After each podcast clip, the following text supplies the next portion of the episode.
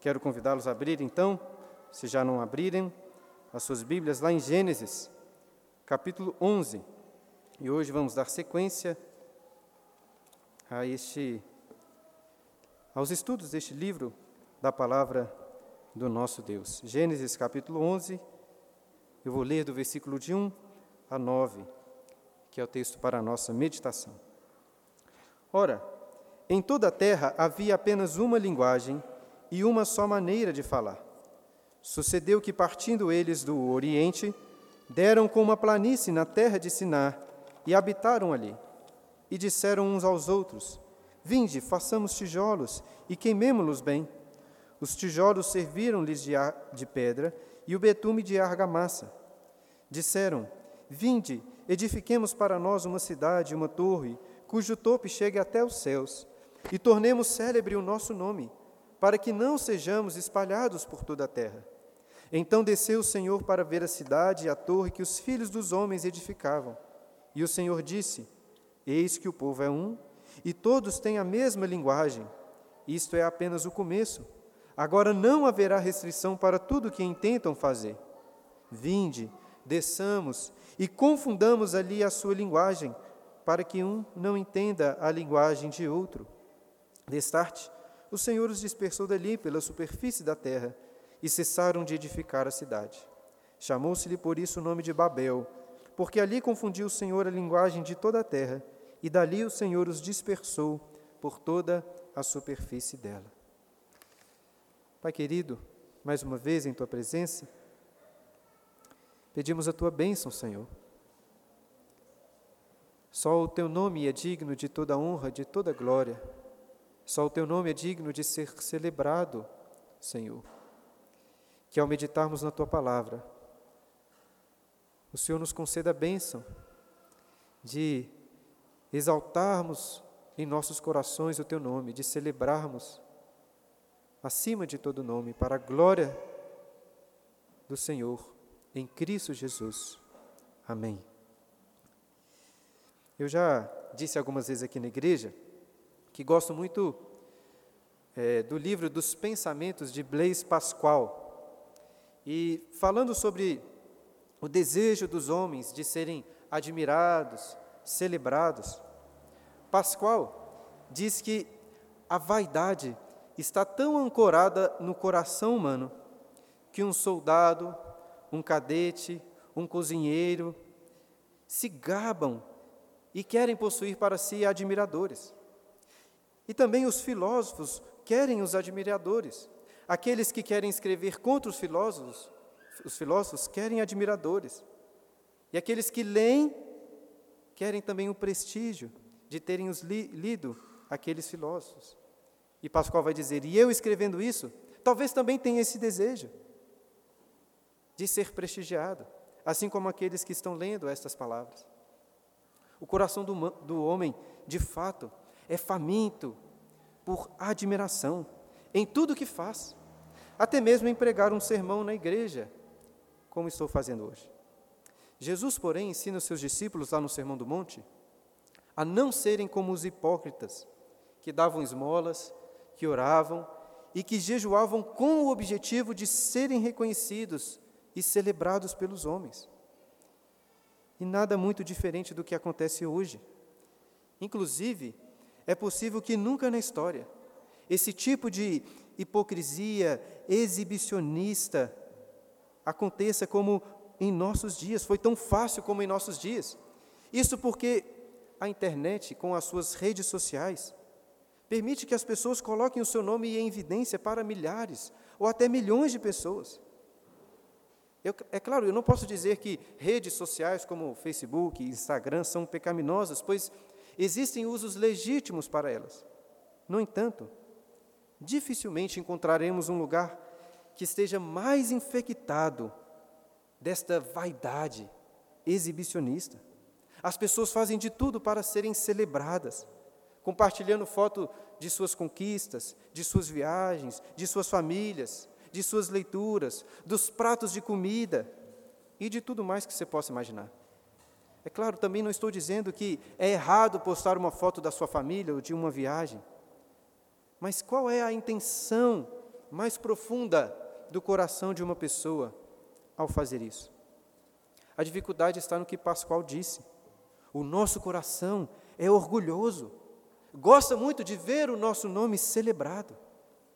E eu já até comentei com algumas pessoas aqui, da igreja sobre a intensa antipatia que eu tenho com redes sociais atualmente, principalmente com o Instagram. Mas durante essa semana, fui como que nocateado pelo C.S. Lewis, pois estava lendo novamente o que ele diz sobre orgulho, naquele livro Cristianismo Puro e Simples, e ele me deu um golpe certeiro, dizendo mais ou menos assim: Quer saber quão orgulhoso você é? Uma das maneiras mais fáceis é se perguntar: quanto me desagrada que os outros se exibam na minha frente? E aí comecei a perceber que a minha intensa antipatia com as pessoas se exibindo em redes sociais está intimamente ligada ao meu próprio orgulho e desejo de ser celebrado pelos homens. Não quero, porém, que você fique pensando no meu pecado ou no pecado de outras pessoas. O fato é que somos todos orgulhosos. Lewis também diz que não devemos perguntar se somos orgulhosos ou não, mas o quanto nós somos, porque homens por natureza caída, gostam de fazer o seu nome celebrado. Deus, porém, ama desprestigiar os soberbos. Todo orgulho, toda soberba é uma afronta contra Deus, porque toda glória, todo louvor pertence a Ele somente. E é por isso que o Senhor tem um santo prazer em zombar daqueles que se orgulham. E de forma geral, queridos, é justamente isso que acabamos de ler nessa narrativa de Gênesis capítulo 11. Homens estão aqui se levantando em rebeldia, em soberba contra Deus, com o objetivo de fazer o nome deles celebrado. Mas Deus zomba deles, os confundindo e mostrando quão pequenos eles são na realidade. E antes de meditarmos nesse texto, deixe-me destacar que essa narrativa é escrita aqui com uma excelente e bela habilidade literária. O texto hebraico está repleto de jogo de palavras, de poesia. E nós veremos um pouco disso ao longo do sermão, mas desde já, eu queria apresentar para você a estrutura literária desse texto, que forma um claro quiasmo. Não confunda quiasmo com o inclusio, que é a estrutura que vimos nos últimos sermões. O quiasmo é também uma estrutura literária muito comum no Antigo Testamento, que já vimos em Gênesis em que a primeira parte do texto se relaciona com a última, a segunda com a penúltima, a terceira com a antepenúltima e assim por diante, deixando no centro do texto aquela que é a mensagem mais importante. E para que vocês não tenham que apenas tomar a minha palavra nisso, eu coloquei para vocês aí no final da liturgia um esboço com este quiasmo para que você possa perceber. Se você olhar e depois comparar bem, verá como que os temas são repetidos. Olha aí, no primeiro versículo, depois no último, e assim por diante, deixando bem no centro dessa passagem, aí no versículo 5, quando é dito que desceu o Senhor para ver aquela cidade. Guardem então isso, este é o ponto de maior destaque desse texto. Guardem isso enquanto nós meditarmos neste, nestes versículos. E agora quero chamá-los a atenção novamente para o versículo 1, que diz assim: Ora, em toda a terra havia apenas uma linguagem e uma só maneira de falar. Este primeiro versículo aqui nos força a pensar melhor no contexto anterior do livro do Gênesis, para entendermos de fato o que está acontecendo aqui. Por causa da rebelião do homem, nós vimos que Deus enviou o dilúvio, destruindo todos os seres da face da terra preservando apenas Noé, seus três filhos e as suas respectivas esposas. E o capítulo 9 apresenta Noé como um novo Adão, com seus filhos, em uma nova terra, recebendo de Deus uma nova bênção. E encontramos essa bênção logo no início do capítulo 9, como, e como vimos, é uma bênção muito semelhante à bênção que Deus deu a Adão e Eva lá no jardim do Éden. É dito assim, capítulo 9, versículo 1. Abençoou Deus a Noé e seus filhos e lhes disse: Sede fecundos, multiplicai-vos e enchei a terra. E o capítulo 10 que estudamos no último sermão é exatamente o cumprimento desta bênção de Deus. Os filhos de Noé se multiplicaram e encheram a terra. E sobre cada um dos filhos é dito, no capítulo 10, que eles se dividiram segundo suas famílias, segundo suas terras, suas nações e também suas línguas. Agora olhe novamente para o capítulo 11 e perceba que Moisés está voltando na cronologia para falar de um tempo em que ainda havia apenas uma linguagem em toda a terra. De forma que o capítulo 11, apesar de estar depois do capítulo 10, cronologicamente é anterior ao capítulo 10. E se lêssemos apenas o capítulo 10, poderia até parecer que os filhos de Noé se espalharam pela terra em obediência à vontade de Deus. Mas Gênesis 11 vai nos mostrar que não foi exatamente assim. O que aconteceu? Olha aí, versículo 2. Sucedeu que, partindo eles do Oriente, deram com uma planície na terra de Sinar e habitaram ali. Dessa forma, então, antes da divisão das famílias, que vimos no capítulo 10, as famílias da terra viajaram pelo Oriente até chegar nessa planície aí na terra de Sinar. Esta é a antiga terra dos Sumérios, que, se você lembra um pouco da geografia do mundo, está ali na região onde é hoje o Iraque, principalmente. E essa região, irmãos, é conhecida como sendo o berço de todas as civilizações. É conhecida também posteriormente como Mesopotâmia, que significa entre rios, pois está ali entre os rios Tigres e Eufrates. E o versículo 2 conclui: E habitaram ali. Eles ficaram ali, e até aqui, irmãos, tudo bem. Deus não tinha prescrito que todos os povos da terra deveriam ser nômades para sempre e ficar para sempre viajando. O texto continua, olha o versículo 3. E disseram uns aos outros: Vinde, façamos tijolos e queimemo-los bem. Os tijolos serviram-lhes de pedra e o betume de argamassa. Moisés está revelando que, ao invés de usar pedras, usaram tijolos. Na língua hebraica, é como se o texto dissesse que eles tijolaram tijolos. E ao invés de argamassa ou cimento comum, usaram betume, um, uma espécie de óleo viscoso para juntar aqueles tijolos. E como não entendo de construção civil, muito menos de construções antigas, eu não me aventuro a dizer muito sobre esses detalhes.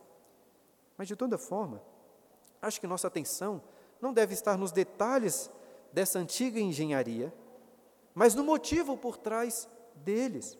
Por que será que Moisés faz questão de descrever detalhes de engenharia. Parece-me que ele está descrevendo aqui uma inovação, como se uma nova tecnologia arquitetônica estivesse sendo utilizada para construir. Porque aquelas pessoas não queriam construir de qualquer forma, eles estavam empenhados em fazer algo magnífico, algo novo, algo diferente. E até aqui, irmãos, também acho que não há nenhum problema da parte deles. Eu, de forma pessoal, aprecio muito mais a arquitetura antiga, a arquitetura clássica, do que a arquitetura moderna e inovadora. No entanto, é evidente que inovações, novas tecnologias são muito importantes para a engenharia, para a arquitetura e para a vida de uma forma geral. Eu disse no início que este texto narra os homens se rebelando contra Deus. Mas onde que será que está esta rebeldia? Nós veremos melhor no versículo 4. Contudo, o versículo 3 já nos dá um indício, logo no início do versículo, quando diz: E disseram uns aos outros. Vejam, eles tomaram conselho entre si, o que não é necessariamente ruim, mas faltou algo importante. O que faltou? Buscar saber qual era o conselho e a vontade de Deus. E como veremos de forma bem irônica no versículo 5, Deus estava bem distante deste projeto de Babel. E qual era este projeto? Olha o versículo 4. Disseram: Vinde, edifiquemos para nós uma cidade e uma torre cujo topo chega até os céus, e tornemos célebre o nosso nome, para que não sejamos espalhados por toda a terra. Agora sim, tanto a rebeldia como a soberba começam a mostrar as suas garras, pois em uníssono eles decidem construir uma cidade, uma torre muito alta que chegasse até os céus. É claro que não há nada de errado em construir cidades ou torres. O erro estava na motivação, no objetivo deles. Vejam, eles queriam construir uma cidade para que não fossem espalhados por toda a terra. Ou seja, ao contrário do que Deus havia ordenado, de se multiplicarem, de se encherem, de encherem toda a terra, eles se rebelaram e decidiram morar em um único local. E para piorar, queriam construir uma torre cujo topo chegasse até os céus, para que o nome deles fosse celebrado. Eles não queriam invocar o Senhor como fazia a linhagem de Sete. Eles queriam invocar e adorar o próprio nome. Percebam aí como que o pecado da rebeldia está intimamente aliado ao pecado da soberba, da vanglória. Muitos estudiosos acreditam que essa torre aí seria como os antigos zigurates babilônicos, que era uma espécie de pirâmide com um significado religioso muito peculiar, pois servia como uma, um tipo de escada que levava os homens até os céus, até os deuses nos céus. Eu não tenho certeza se era um zigurate, mas é possível que sim, Moisés estivesse fazendo essa associação, que talvez fosse mais clara para os israelitas que estavam escutando ou lendo este texto. De toda forma, apesar de sempre nos referirmos a essa narrativa como sendo a história da Torre de Babel, inclusive na versão bíblica que usamos, este é o título para essa narrativa. O foco da história, irmãos, não está na torre. A torre não é o grande problema, é apenas um sintoma do real problema, que era a rebeldia, a soberba no coração destes homens.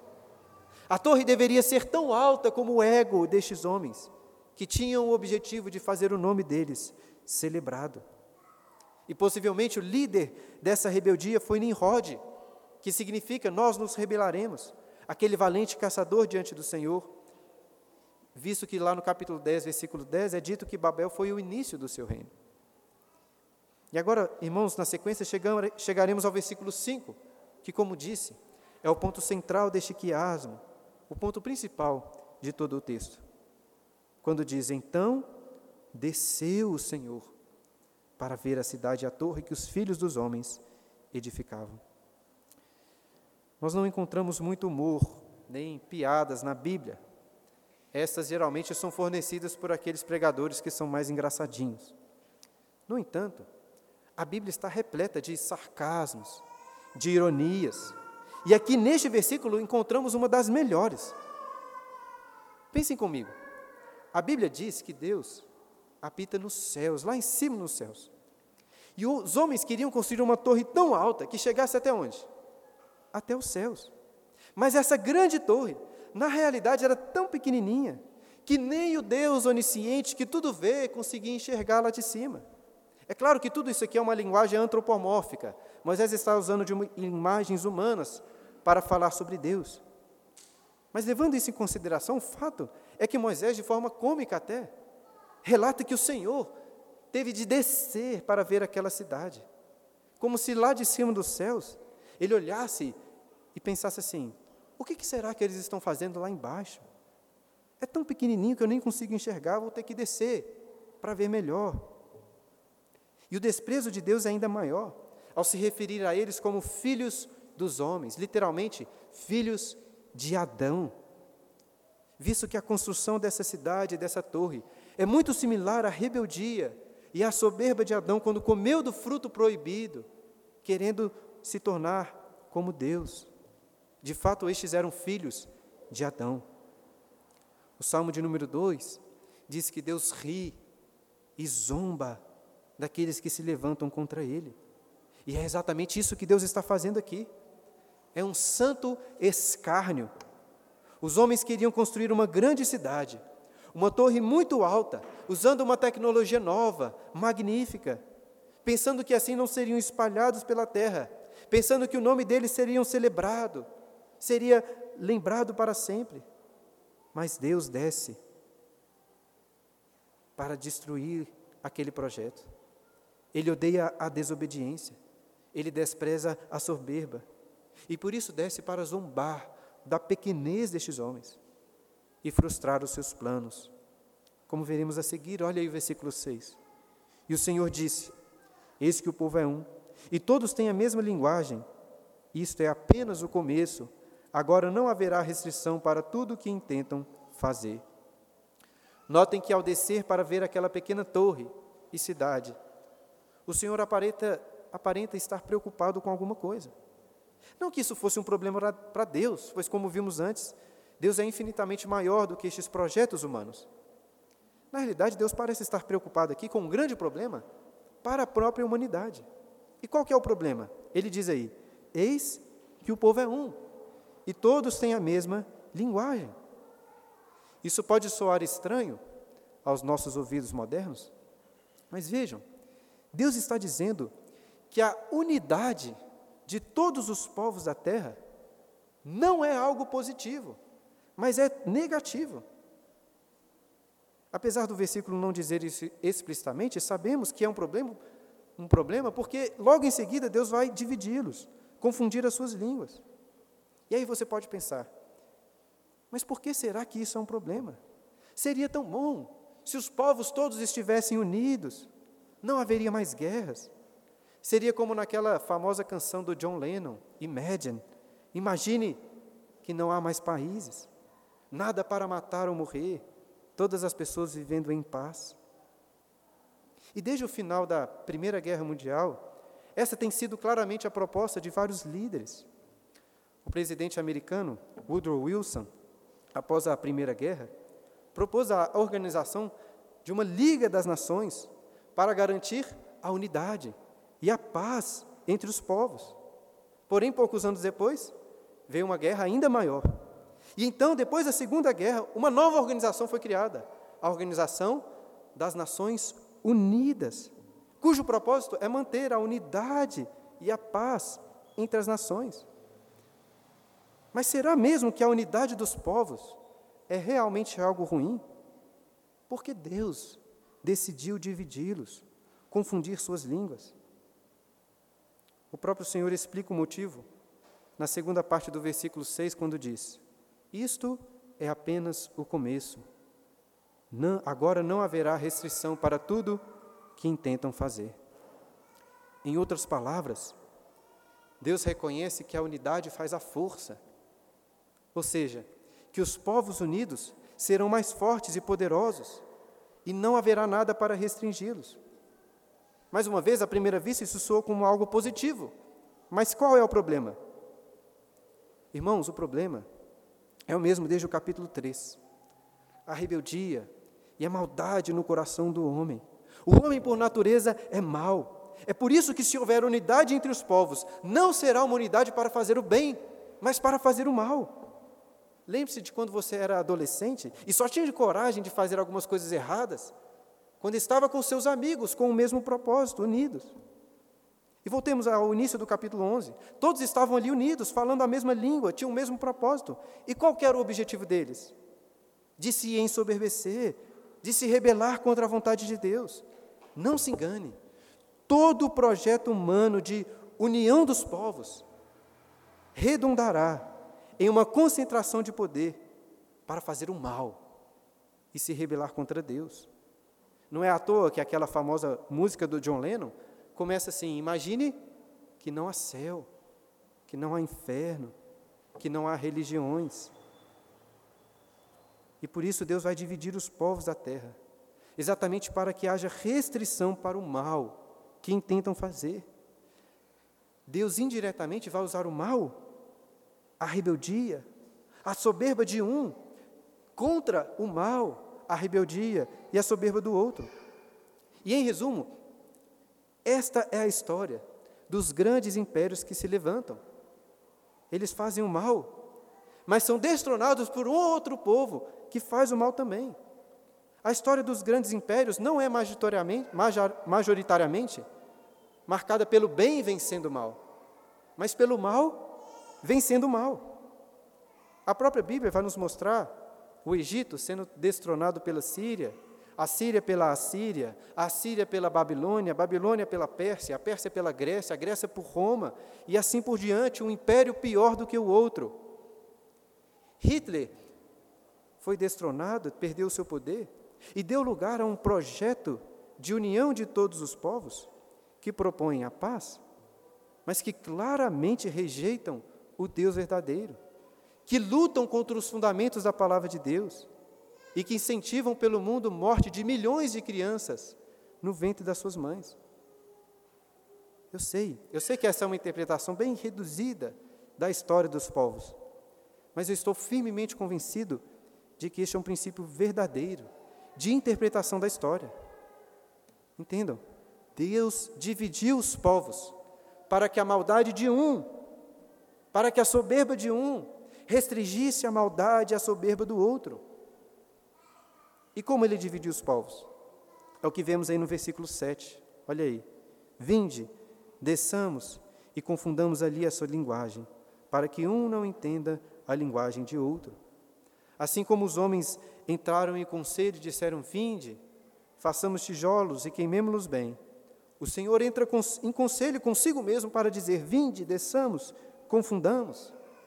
Ironicamente, na língua hebraica, o termo confundamos é exatamente o inverso do termo para tijolos. Os homens disseram assim: Vamos tijolar tijolos. E Deus diz: Vamos destijolá-los. E Deus vai destijolar a cidade e a torre, confundindo a linguagem deles. Uma pergunta aqui: por que será que Deus não simplesmente destruiu aquela torre e aquela cidade? Ele certamente poderia ter feito isso. No entanto, a torre era apenas um sintoma da maldade humana. Deus ataca mais perto do coração do problema, confundindo a linguagem deles e assim criando divisões e conflitos. A, a boa comunicação é um dos principais fundamentos da unidade, da paz.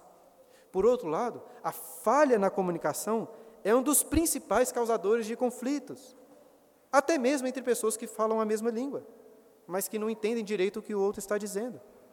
Eu tenho certeza que muitos conflitos na sua casa não teriam acontecido se a comunicação tivesse sido melhor.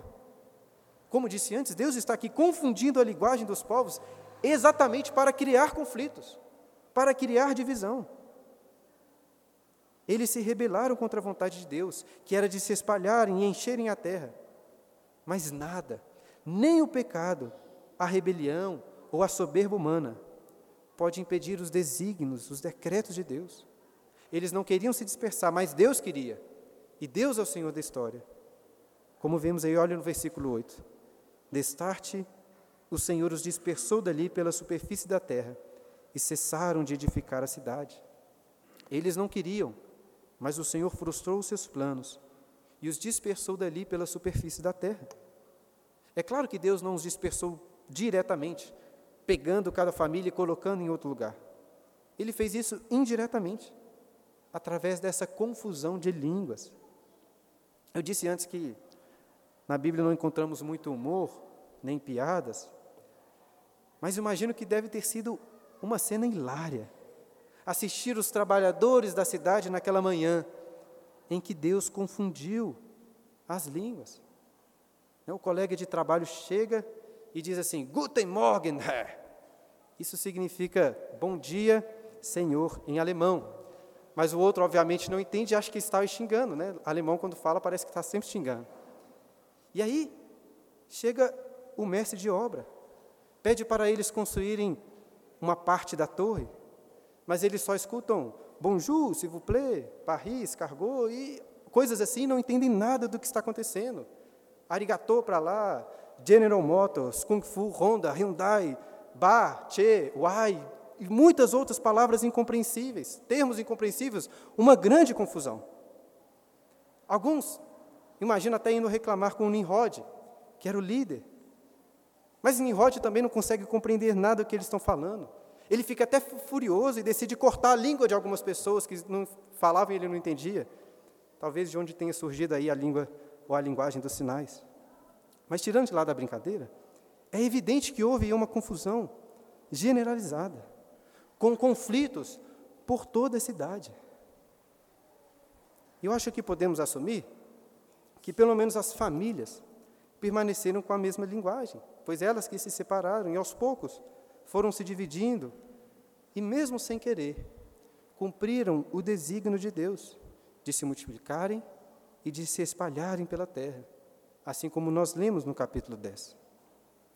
Queridos, nós adoramos um Deus soberano sobre todas as coisas, inclusive sobre o mal. Nada pode frustrar os seus decretos. Olha o versículo 9. Chamou-se-lhe por isso o nome de Babel, porque ali confundiu o Senhor a linguagem de toda a terra, e dali o Senhor os dispersou por toda a superfície dela. Os homens queriam construir uma cidade e uma torre para que o nome deles fosse celebrado e para que não fossem dispersos pela terra. Mas Deus os dispersou. E o nome de todo esse projeto ficou conhecido como Babel, que é também um antigo nome para Babilônia. E há aqui um jogo de palavras entre Babel e o termo hebraico Balal, que significa confusão. Eles queriam um grande nome, mas o nome deles vira uma espécie de piada. Como disse no início, Deus ama desprestigiar os soberbos. Ele ri, ele zomba daqueles que se levantam contra ele. E como essa narrativa era importante para os israelitas que estavam ali no deserto. Deus queria que eles entrassem e conquistassem a terra prometida, mas eles ficaram com medo. Deuteronômio 1, 20, 28 diz que, ao, ao verem aquela cidade, estavam com tanto medo e disseram assim: Para onde subiremos? Nossos irmãos fizeram com que se derretesse o nosso coração, dizendo: Maior e mais alto do que nós é este povo. As cidades são grandes e fortificadas até os céus. Eles estavam com medo. Mas Moisés está mostrando que, por maior que fossem aquelas cidades, por maiores que fossem suas torres, seus muros de proteção, isso não era nada em comparação ao poder de Deus. Eles podiam confiar nele, obedecer-lhe e conquistar aquela terra, em nome do Senhor. E, irmãos, essa mensagem serve para nós hoje também. Podemos tantas vezes ficar com medo dos poderes tirânicos que se levantam na terra, em nossas cidades, em nossos países e no mundo de uma forma geral.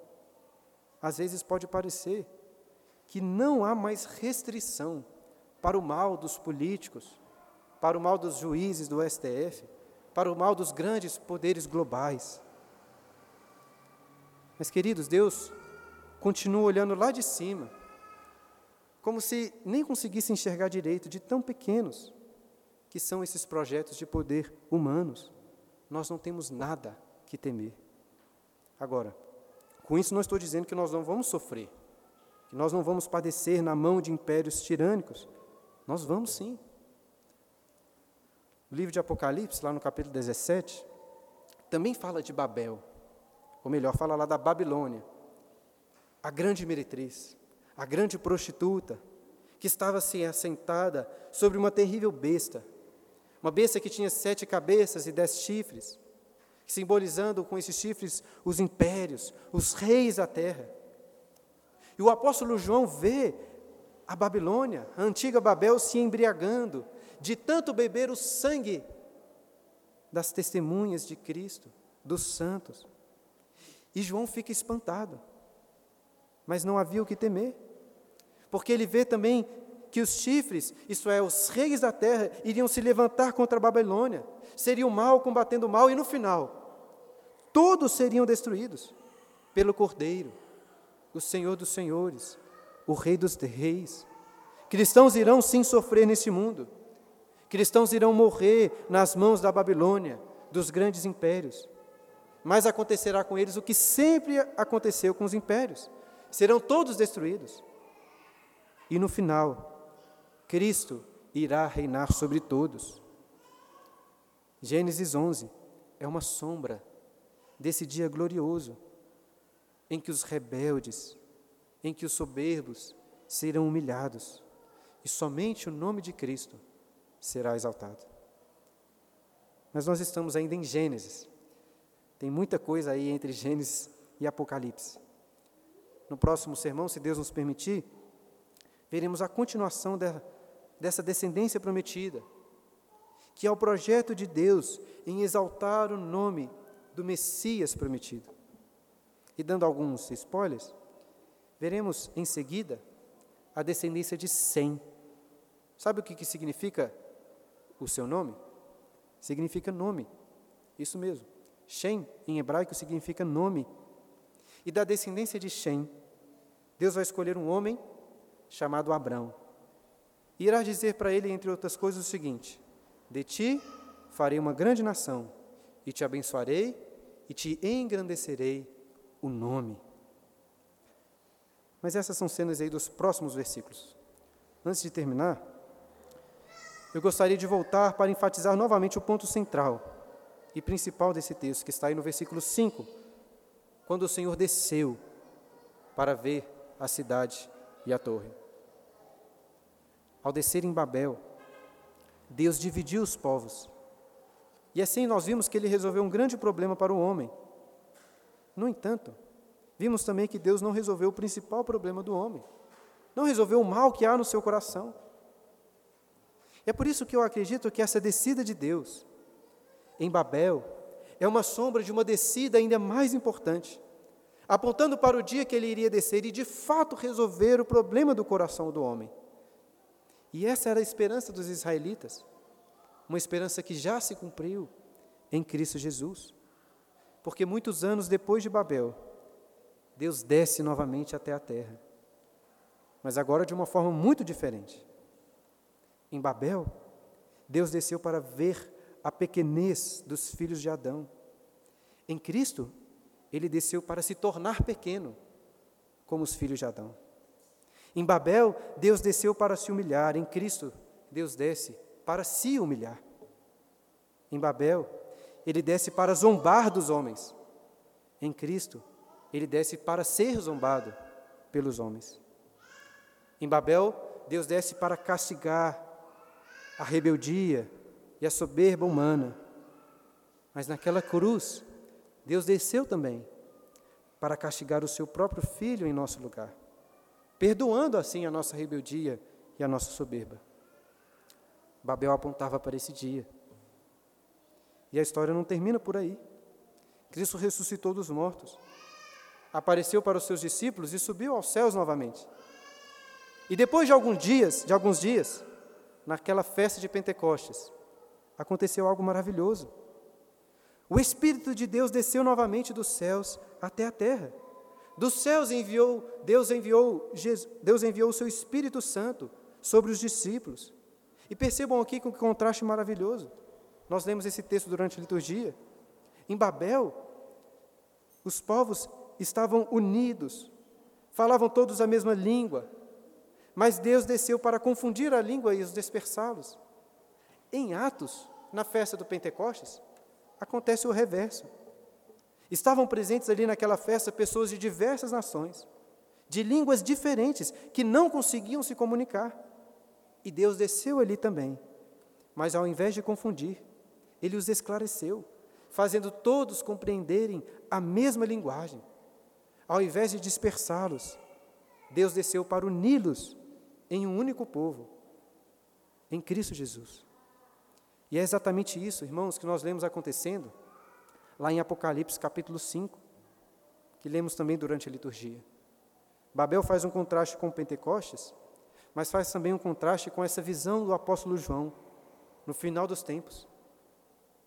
Nós vimos em Babel, em Gênesis 11, toda a humanidade em uma só língua, em uma só voz, querendo que o nome deles fosse celebrado. Lá em Apocalipse capítulo 5, versículo 13, o apóstolo João vê novamente toda a humanidade reunida e em uma só voz, celebrando não o nome deles, mas o nome de Cristo, o Cordeiro de Deus. Ele diz aí, olha só na sua liturgia.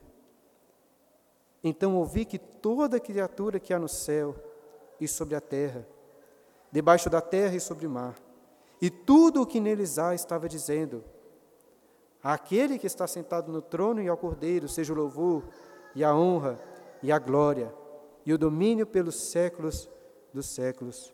Amém. Irmãos, falamos sobre o que aconteceu muito tempo atrás, lá em Babel. Falamos também do passado, sobre a vinda de Cristo, sobre o Pentecostes.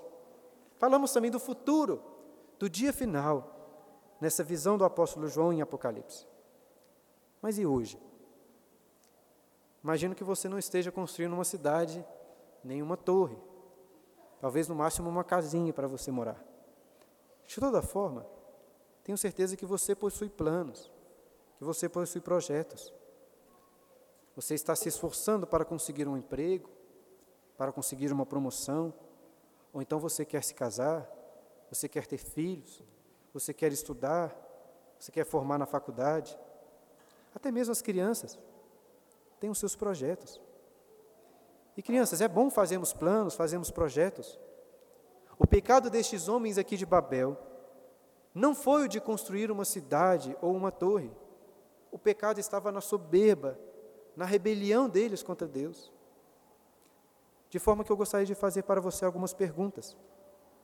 Será que os projetos da sua vida estão de acordo com a palavra, com os princípios da palavra de Deus?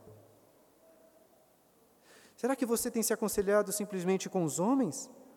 Ou você realmente busca conhecer a vontade de Deus revelada nas Escrituras? Ao tomar decisões sobre trabalho, dinheiro, casamento, filhos e outros, você pensa primeiro naquilo que é mais cômodo, que aparenta ser mais seguro, ou naquilo que Deus disse que seria uma bênção para a sua vida? Avalie se os seus projetos não estão sendo como uma cidade de Babel, cômoda, aparentemente segura, mas contrários à vontade e à bênção de Deus. E reflita também sobre as suas motivações. O que realmente lhe motiva de manhã, quando você acorda? Qual o seu objetivo em fazer as atividades do dia? Qual o seu real propósito ao comer, estudar, trabalhar, festejar, constituir uma família. Outra coisa, qual o seu intuito em postar uma foto ou qualquer outra coisa na internet? Será que há no seu coração vaidade, esse desejo de fazer o seu nome celebrado? Avalie se a sua motivação não tem sido fazer tijolos e construir uma torre do seu ego, para que as pessoas possam olhar e admirar. Deixe-me agora concluir de fato, trazendo para vocês uma exortação do pastor João Calvino, que se encontra lá nas suas institutas, quando ele diz assim: Nós não somos de nós mesmos, somos de Deus. Portanto, que a sua sabedoria e a sua vontade presidam sobre a nossa vida. Nós somos de Deus, a Ele como nosso único legítimo alvo sejam destinadas todas as áreas da nossa vida. Que Deus nos abençoe, irmãos, fazendo com que nossos projetos, com que nossas motivações estejam direcionadas ao único propósito legítimo, que é glorificar o nome de Deus e gozá-lo e se alegrar nele para sempre. Amém.